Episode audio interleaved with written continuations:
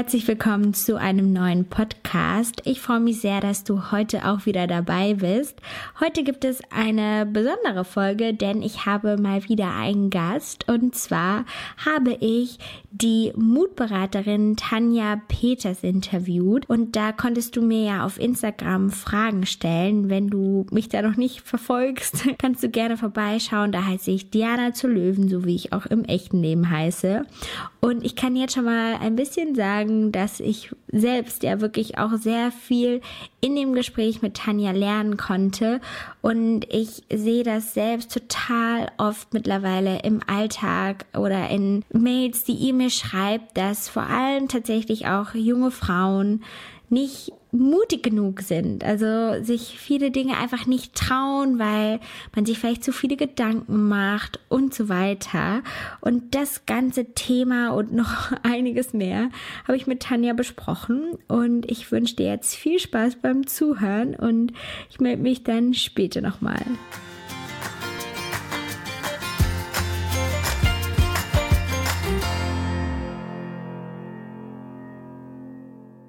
Also Tanja, du kannst ja erstmal ein bisschen was über dich erzählen, was du eigentlich machst und wie du auch zu deinem Job gekommen bist, weil Wutberaterin wird ja jetzt auch nicht direkt jeder. Nee, gibt es noch keinen Ausbildungsberuf so genau.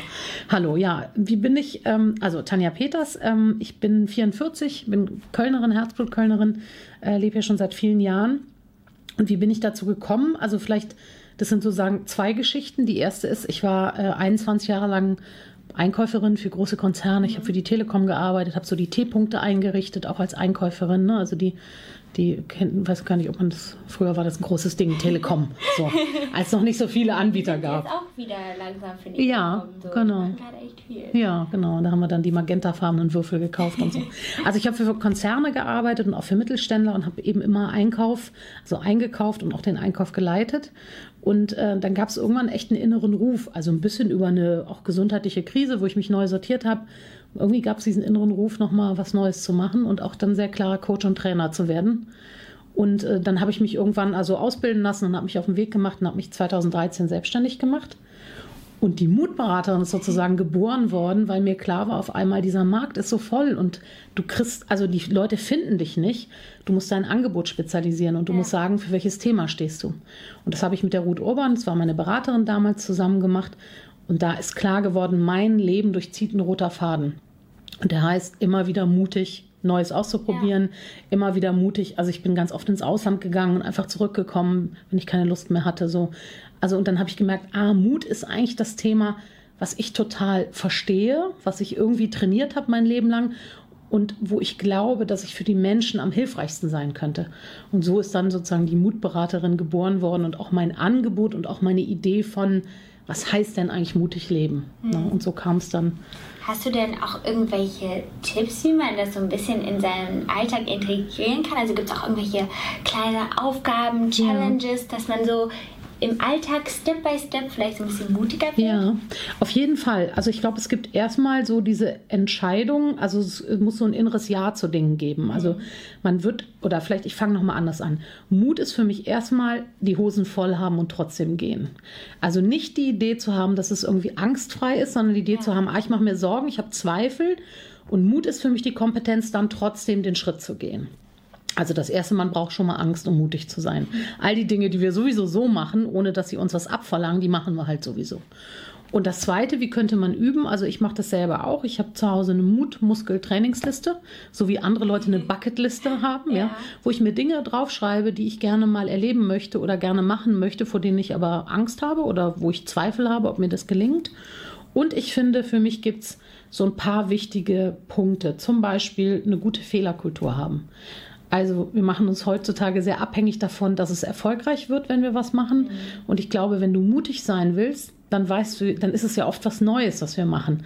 Also muss ich mir irgendwie erlauben zu sagen, ich gehe den Schritt mal und ich feiere mich dafür, dass ich den gegangen bin, auch wenn das jetzt noch nicht so erfolgreich war. Oder ich halte eine Präsentation, weil ich Redeangst habe und das wird vielleicht noch nicht die beste meines Lebens.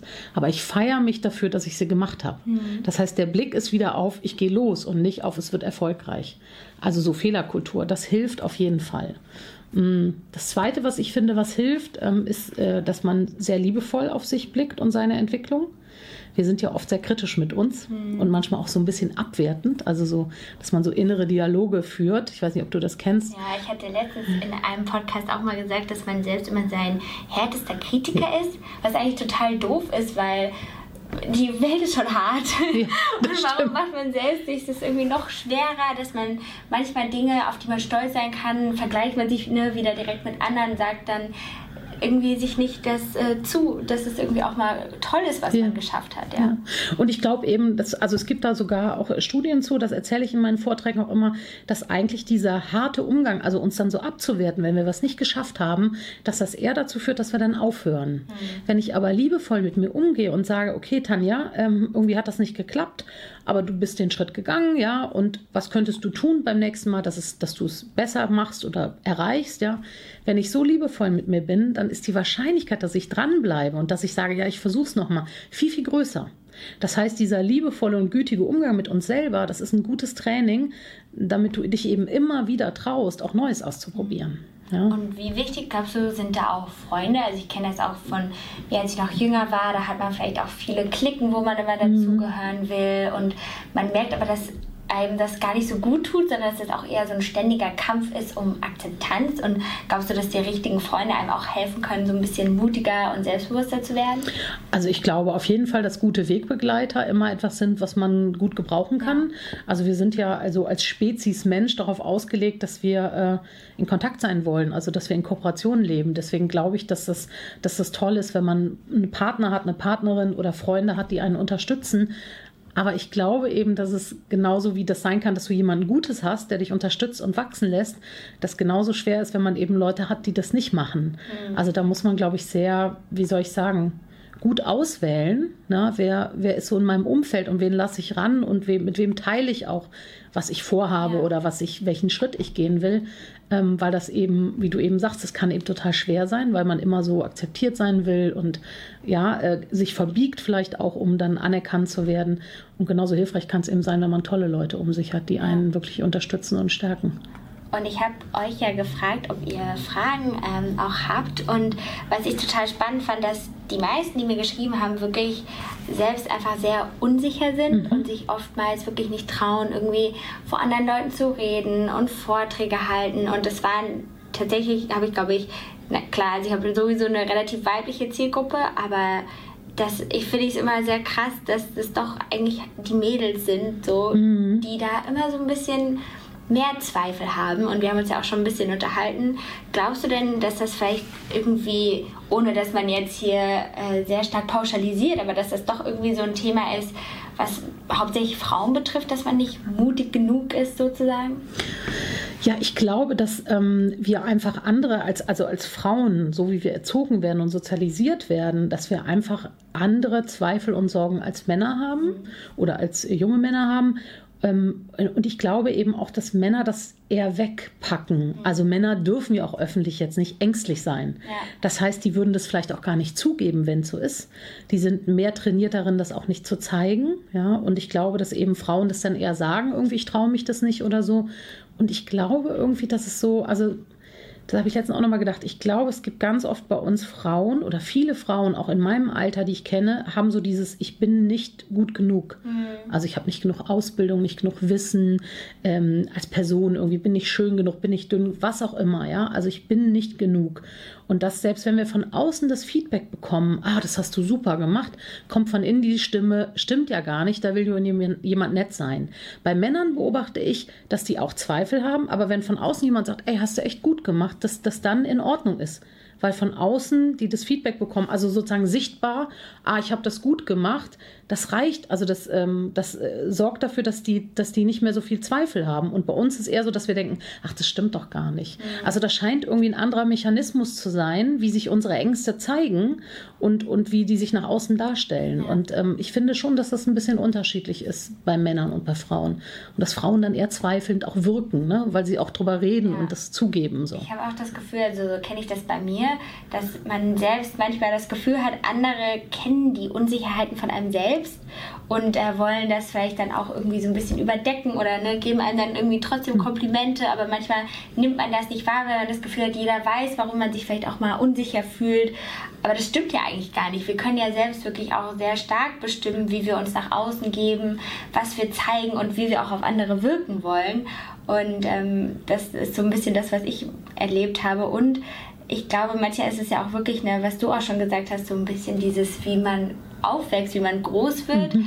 dass ja, irgendwie doch die Frauen vielleicht ja auch sind, diejenigen sind, die vielleicht später eine Familie gründen, wo das dann irgendwie auch im, im Vordergrund vielleicht irgendwie auch steht und ähm, wo man sich gerade als Frau immer ein, oder ein bisschen bewusster sein muss, wie man nach außen wirkt. Ich glaube, mhm. wir machen uns da wirklich viel mehr Gedanken, wie kommt das jetzt bei den und den Leuten an, wie wollen wir für die Person aussehen und dann vergisst man vielleicht so ein bisschen mehr an sich selbst eigentlich zu denken und an mhm. die eigenen Interessen. Hast du auch manchmal das Gefühl, du hast ja auch gesagt, du hast eher, was ich ja total überraschend finde, eigentlich, dass du ja mehr ähm, Kundinnen hast, die ja schon so ein bisschen im zweiten Lebensabschnitt sozusagen mhm. sind, dass diese Frauen vielleicht auch oder die Kunden gerade dann früher nicht das gemacht haben, was sie machen wollten, sondern das, wo andere gesagt haben, das ist richtig, weil das ist sicher und so weiter. Mhm. Und dann fängt man an, alles nochmal zu überdenken und zu bereuen und denkt so, hätte ich doch nur. Hm.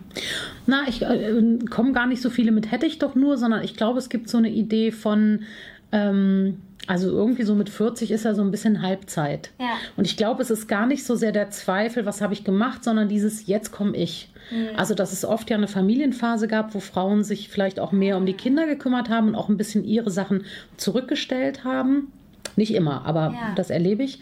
Und dann äh, die Männer natürlich in ihrem Job sich schon sozusagen äh, also bewiesen haben oder ihr, ihr Ding so gemacht haben. Also die sind auch nicht alle in Jobs, die sie lieben, aber die haben natürlich irgendwie Karriere gemacht oder so, während die Frauen vielleicht auch ein Teilzeitjob waren und sich mehr um die Kinder gekümmert haben.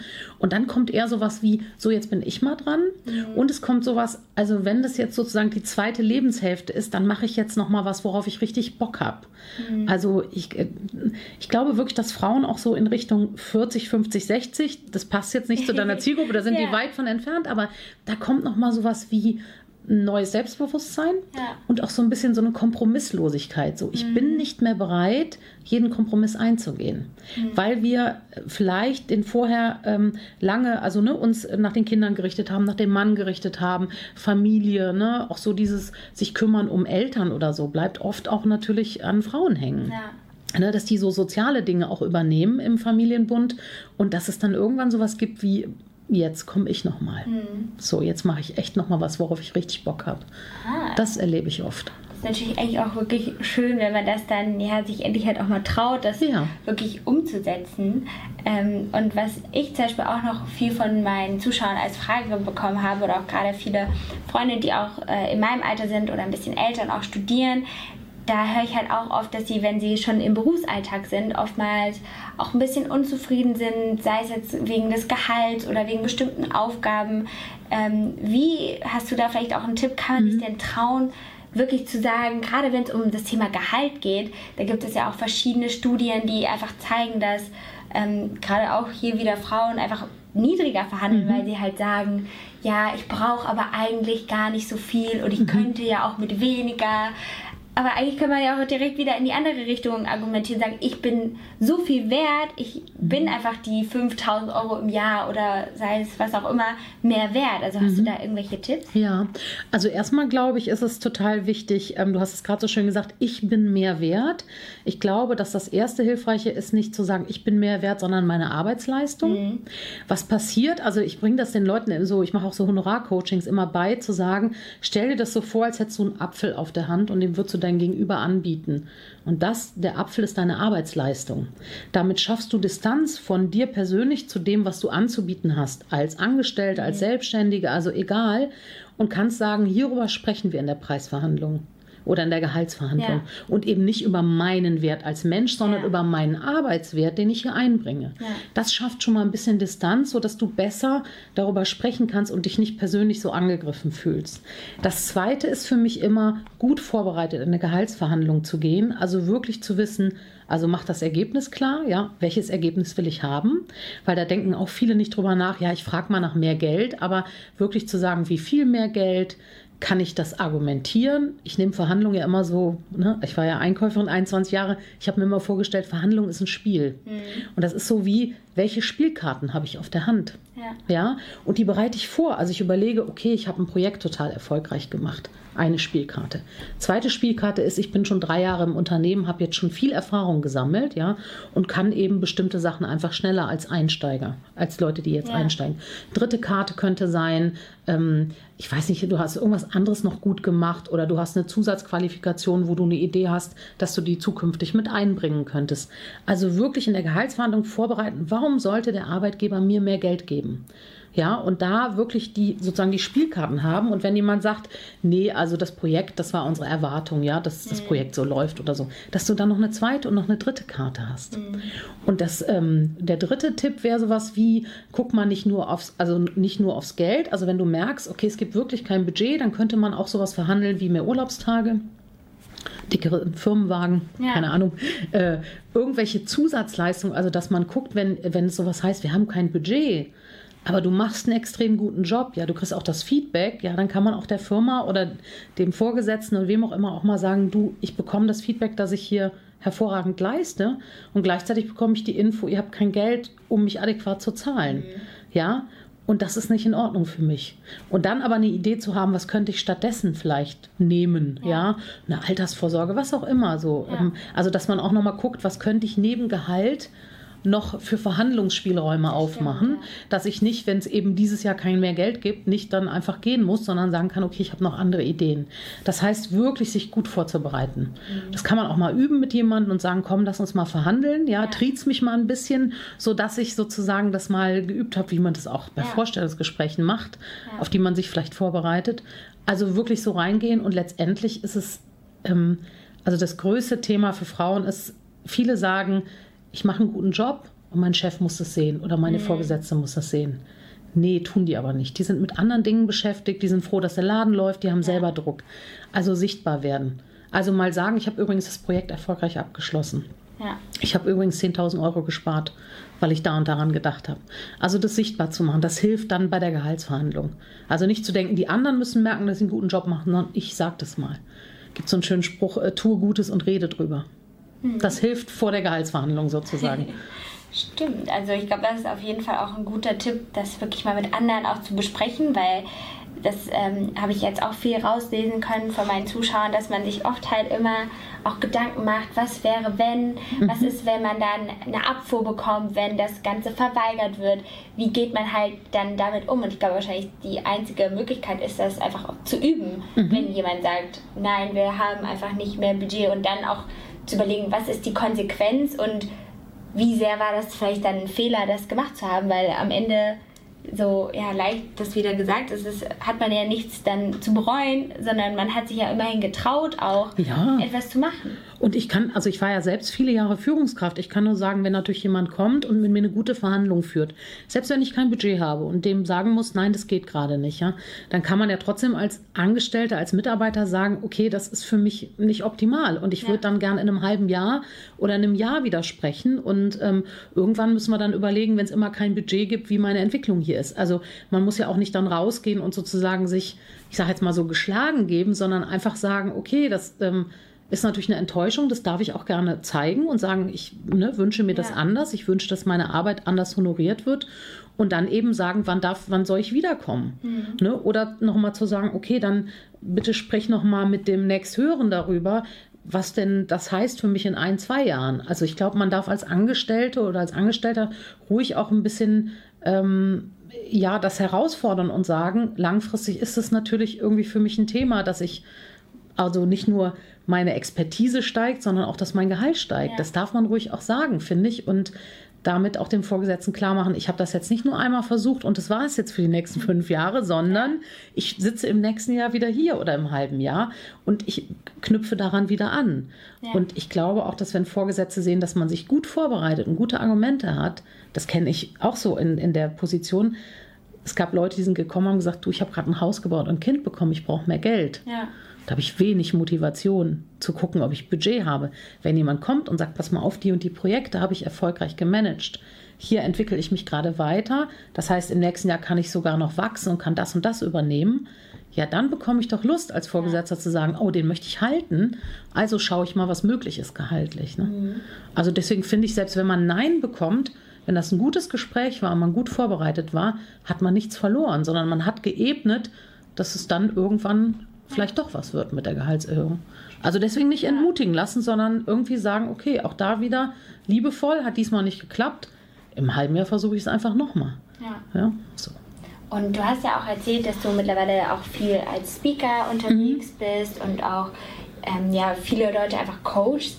Wie hast du dir das so ein bisschen antrainiert oder wo nimmst du da auch so den Mut, dass du irgendwie vor weiß ich nicht, ein paar hundert oder tausend Leuten sprichst, ohne nervös zu sein oder Lampenfieber zu ja. haben? Ja, das ist äh, eine gute Frage gerade für mich. Ich habe äh, ganz, ganz viele Jahre Redeangst gehabt. Also nie so im Zweiergespräch ja. wie jetzt hier, aber äh, immer sobald ich aufstehen musste, habe ich Aufregung bekommen, auch ja. wenn ich früher präsentiert habe. Und sobald es so mehr, so 20, 30 Leute, da, da war dann bei mir wirklich der Blutdruck und Herzklopfen und alles. Das hat mich ganz viele Jahre abgehalten. Und als ich dann Trainerin wurde, habe ich irgendwann gemerkt, oh, ich will auf die Bühne. Also ich will äh, das vielen Menschen erzählen, meine Geschichte, ja. warum mutiges Leben sich lohnt. Und äh, das war auch echt ein Training, also sich ganz viel Bühne suchen. Deswegen sage ich auch immer, ähm, wer Angst hat vor Präsentation, sollte es möglich sich oft Räume suchen, wo er vielleicht auch in einem geschützten Rahmen einfach üben kann. Was ist so wie, ich weiß nicht, wie Marathonlaufen oder irgendwelche anderen Sachen, die machen wir auch nicht aus dem Stehgreif. Ja. Und bei Präsentieren denken immer alle, ja, das muss man ja können. Nee, mhm. muss man nicht. Wir kommen nicht auf die Welt alle und sagen, okay, ich stelle mich vor eine Gruppe äh, und, und rede da, ja. Das heißt, ganz viel üben, ähm, das habe ich getan. Ich habe mir auch einen guten Coach als Begleitung gesucht ähm, und habe da ein bisschen auch mit dieser Angst gearbeitet, weil das wirklich körperlich einfach so schlimm war, dass ich dachte, du, ich werde nicht alt.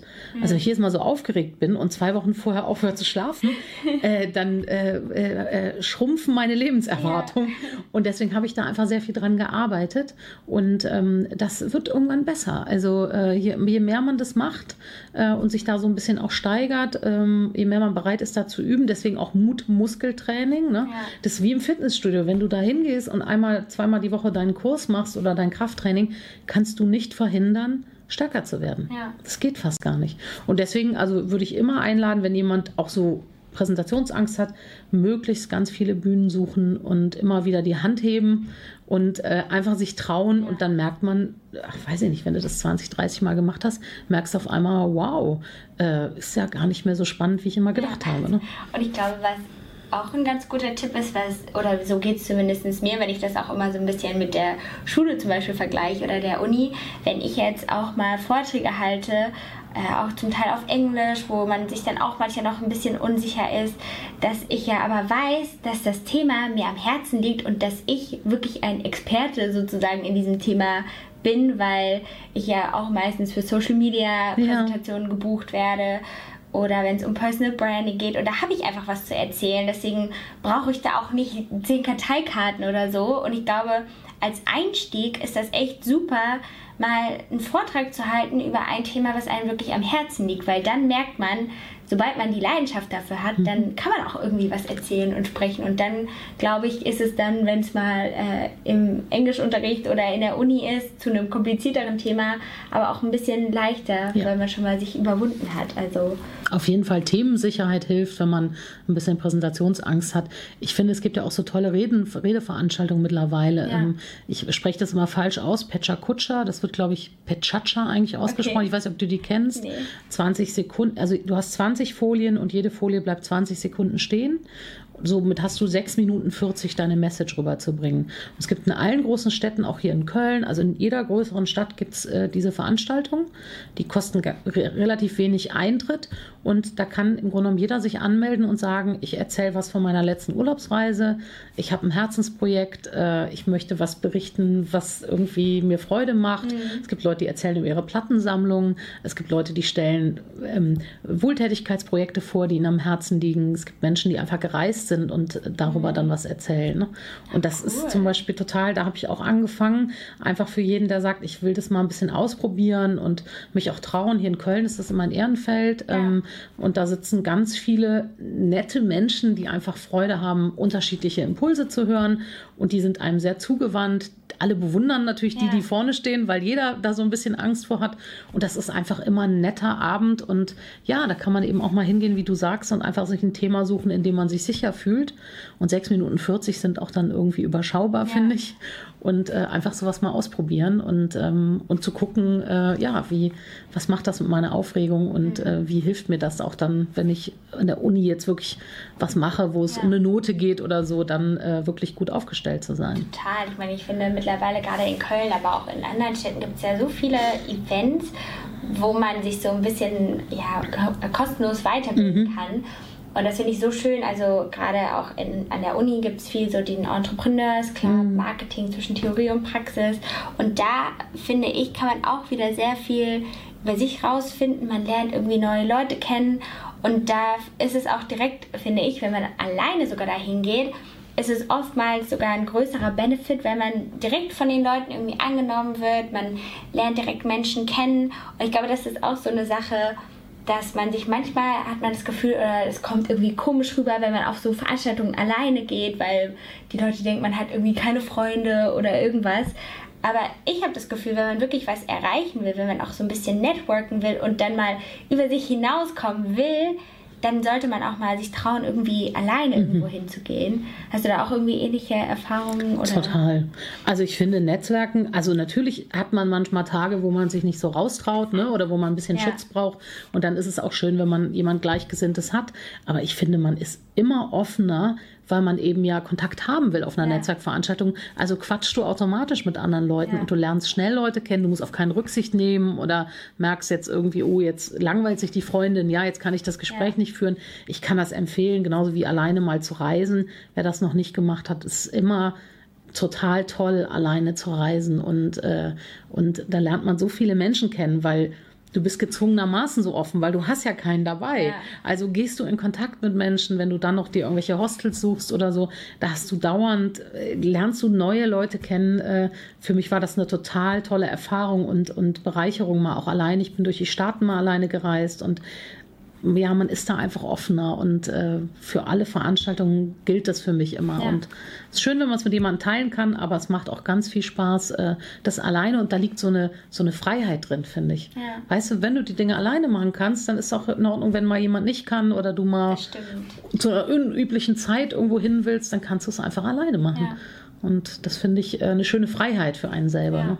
Und hast du irgendwelche Leute, die dich inspirieren, die dich auch irgendwie inspirieren, mutiger zu sein oder wo du sagst, die sind auch so eine Art Vorbild für dich? Ja, also auf der einen Seite sage ich ja immer, sei dein eigenes mutiges Vorbild. Ja. Also gerade wenn es um Mut geht, ähm, versuche ich ähm, mich wenig mit anderen zu vergleichen, weil ich ja immer so denke, ähm, also zum Beispiel, also ich moderiere auch Kongresse, ne? Wen ich toll finde, ich weiß jetzt nicht, ob du die yeah. kennst und deine Altersgruppe, Barbara Schöneberger, yeah. finde ich eine super Moderatorin. Ja, die habe ich auch schon mal live gehört. Ah, ja. Ist total großes Vorbild. Hm, jetzt versuche ich, also ich bin ja ganz anders unterwegs, ein ganz anderer yeah. Typ, aber ich versuche mich natürlich nicht zu sehr damit zu vergleichen, weil ich denke so, boah, die macht das so gut und so locker und ich glaube, die hat noch nie in ihrem Leben, also meine Idee, Lampenfieber gehabt, mit der brauche ich mich nicht zu vergleichen, ich mit meiner Redeangst und so. Ne? Ähm, aber es gibt schon auch Menschen, ähm, wo ich hingucke und sage, boah, also das finde ich toll, was die an der Stelle gemacht haben. Mhm. Und das inspiriert mich, das auch mal zu tun. Ne? Und so in meiner Branche gibt es auch so Leute, Sabine Askedom, ich weiß jetzt nicht, das nee. ist wirklich, also die ist über 60. Ja genau, ja. Sabine Askedom ist einfach jemand, die äh, tolle Vorträge hält, ähm, auch eher für m, Frauen in meinem Alter ja. oder älter. Ähm, und die das wirklich weit gebracht hat, einer der Grand Dames im, in der Speaker-Szene ja. und einer der wenigen Frauen, die richtig erfolgreich sind. Und das inspiriert mich natürlich zu sagen, äh, das finde ich toll, wie die das geschafft hat, weil auch das eher noch so ein, oft so ein Männerverein ja. ist, die Speaker-Szene, äh, wie sie da so das geschafft hat. Und das inspiriert mich eben auch zu glauben, dass ich das auch ja. schaffen kann. Ähm, und dann gibt es schon, also gibt es eher auch so ähm, Menschen, auch so von meinen Klienten oder so, die mich sehr mhm. inspirieren, dass wenn die bei mir in der Beratung waren, ja, und danach sich irgendwie melden und sagen, also es sind so Sachen wie, äh, jemand traut sich nicht in die Sichtbarkeit zu gehen, ja, weil er Angst hat, was sagen dann die Leute und so. Na, dann schicken Sie mir einen Link zu Ihrer Internetseite oder laden mich zu Ihrem ersten Vortrag ein. Ja. ja. Dann bin ich natürlich total mitstolz ja. und freue mich mit und das inspiriert mich dann wieder, meine Arbeit weiterzumachen.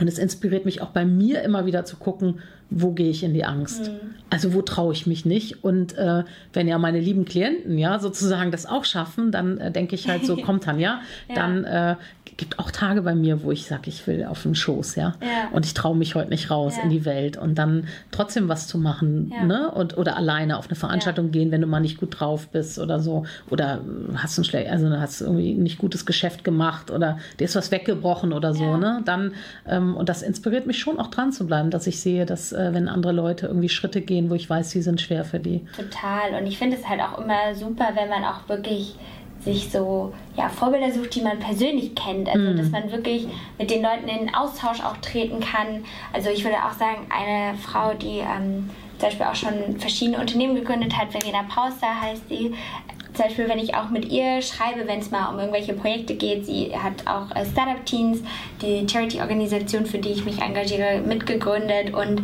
bei ihr finde ich es total faszinierend, auch wenn sie eine total beschäftigte Frau ist, schafft sie es aber immer, einem total schnell zu antworten. Mhm. Und ich bin halt auch so jemand, ich neige manchmal dazu, dann das wieder aufzuschieben oder denke so, oh, jetzt möchte ich mich gerade nicht mit dem Thema befassen, mit dem Inhalt, mache ich später. Aber man kann es auch einfach direkt machen, dann hat man es weg, dann mhm. schiebt man sich auf und sie ist echt so eine Perfektionistin darin. Und ich denke immer, wow, das finde ich total toll. Und das ermutigt mich auch, wenn ich zum Beispiel mit ihr schreibe oder aber jetzt auch öfters immer wieder mit anderen, mir das so im Kopf zu behalten und zu denken, okay Diana, was bringt dir das jetzt, wenn du jetzt eigentlich ganz kurz antworten mhm. könntest, gerade so bei WhatsApp ist das ja meistens nur ein, zwei Zeilen, die man schreiben muss das einfach nicht aufzuschieben, sondern das irgendwie direkt anzupacken. Ähm, und das finde ich halt wirklich toll, wenn man die Leute auch persönlich kennt mhm. und auch ja so ein bisschen den Hintergrund sieht, weil gerade auch bei so einer Barbara Schöneberger fängt man ja auch an, die zu, wie sagt man denn, Ido, idolisieren? Oder zu einem Idol zu machen genau, und ja. dann sind die direkt so perfekt. Und bei anderen kennt man zwar auch so ein bisschen deren Schwächen, aber man weiß irgendwie, dass trotz der Schwächen irgendwie sie was bewundernswertes ja. haben. Na, ich finde immer, alles, was stärkt, ist sozusagen bei mir immer erlaubt. Also, ne, wenn dieses, ich habe jemanden, den ich toll finde und ich kann mir da was Gutes abschauen, ja. dann finde ich das immer ganz hilfreich. Ich finde immer, also man darf sich halt nicht klein, also ne, man sollte sich halt nicht klein machen. Ne? Also diese, diese Vergleich, wir machen das ja oft auch so, dass wir irgendwie uns vergleichen, das hast du eben am Anfang gesagt, ne, mit anderen und dann schneiden wir schlechter ab, weil der andere irgendwo erfolgreicher ist oder cooler oder dünner oder reicher oder wie auch immer. Das ist halt eben schwierig für den Selbstwert, ne? Das hindert uns eher. Aber sozusagen euch, gerade wenn man Leute kennt, ne, also ich kenne jemanden und ich kann das ein bisschen einschätzen und dann merke ich, wow, der entwickelt sich da gerade oder der hat da eine ja. tolle Eigenschaft und das inspiriert mich auch, sowas zu machen, dann finde ich das immer, äh, immer toll und hilfreich, dass man ja. einfach auch ja, gute Vorbilder hat. Also gerade wir auch als Frauen, ne, zu gucken, welche Frauen machen irgendwie interessante, tolle Dinge. Ja. Und äh, kann mich das inspirieren, auch mich sowas zu trauen oder ja. sowas zu machen oder äh, die auch einfach anzusprechen und zu sagen, ne? also sich eine Mentorin suchen ist natürlich auch immer toll, ähm, jemanden sich zu suchen und zu sagen, kannst du mich ein bisschen begleiten für eine Zeit? Ich würde gern von dir lernen. Ja, so, ne? total. Ja. Und zum Schluss hätte ich auch noch so eine Frage. Hast du irgendein Zitat, was dir besonders mal so hängen geblieben ist oder was dich irgendwie auch ermutigt oder bestärkt, was man sich vielleicht auch so ein bisschen behalten kann? Ja, hm, ich habe ja immer viele, äh, aber ich würde so sagen, das Leben dehnt sich aus und zieht sich zusammen proportional zum eigenen Mut. Mhm. Also das heißt für mich so, also je mutiger du bist, und das heißt eben nicht, je weniger Angst du hast, sondern je ja. mehr du deinen Mut kultivierst, umso mehr geht alles und da ja. kannst du Großes wagen. Das wäre so für mich ein schönes Zitat. Das ist von einer Schriftstellerin und jetzt fällt es mir gerade nicht ein, von wem. Ich reiche das nach. Ja. So, denke ich gerade, ja. Okay, vielen Dank. Und ähm, wo kann man dich jetzt finden, wenn man Lust hat, zum Beispiel mal ein Coaching von dir zu besuchen oder noch ein bisschen ja. mehr über dich zu erfahren? Ja, also auf jeden Fall meine Webseite ist immer ein guter erster Anlaufpunkt, www.diemutberaterin.de. Ich bin auf allen sozialen Kanälen unterwegs, also Facebook, auch wie Instagram und äh, habe einen YouTube-Channel, der ist nicht so gut gepflegt und nicht so äh, äh, reichhaltig wie deiner, aber ich äh, ja. bin dabei, äh, das auch äh, nochmal mehr zu machen mit Videos. Ähm, das heißt, da kann man mich finden und ähm, ich habe auch immer wieder, ähm, also es gibt eine Seite, wo meine Termine sind, also wo man sehen kann, wo ich spreche und wo ich gerade auch Angebote habe oder ja. ähm, Workshops oder Trainings anbiete. Und nächstes Jahr spreche ich in der Schweiz auf einem großen Berufungskongress, also wo es darum geht, die eigene Berufung zu finden. Das ist vielleicht auch dann eine Inspiration für den einen oder anderen, irgendwie äh, dahin zu kommen und sich das äh, mal zu schauen, wo, wo ja. darf das Leben hingehen.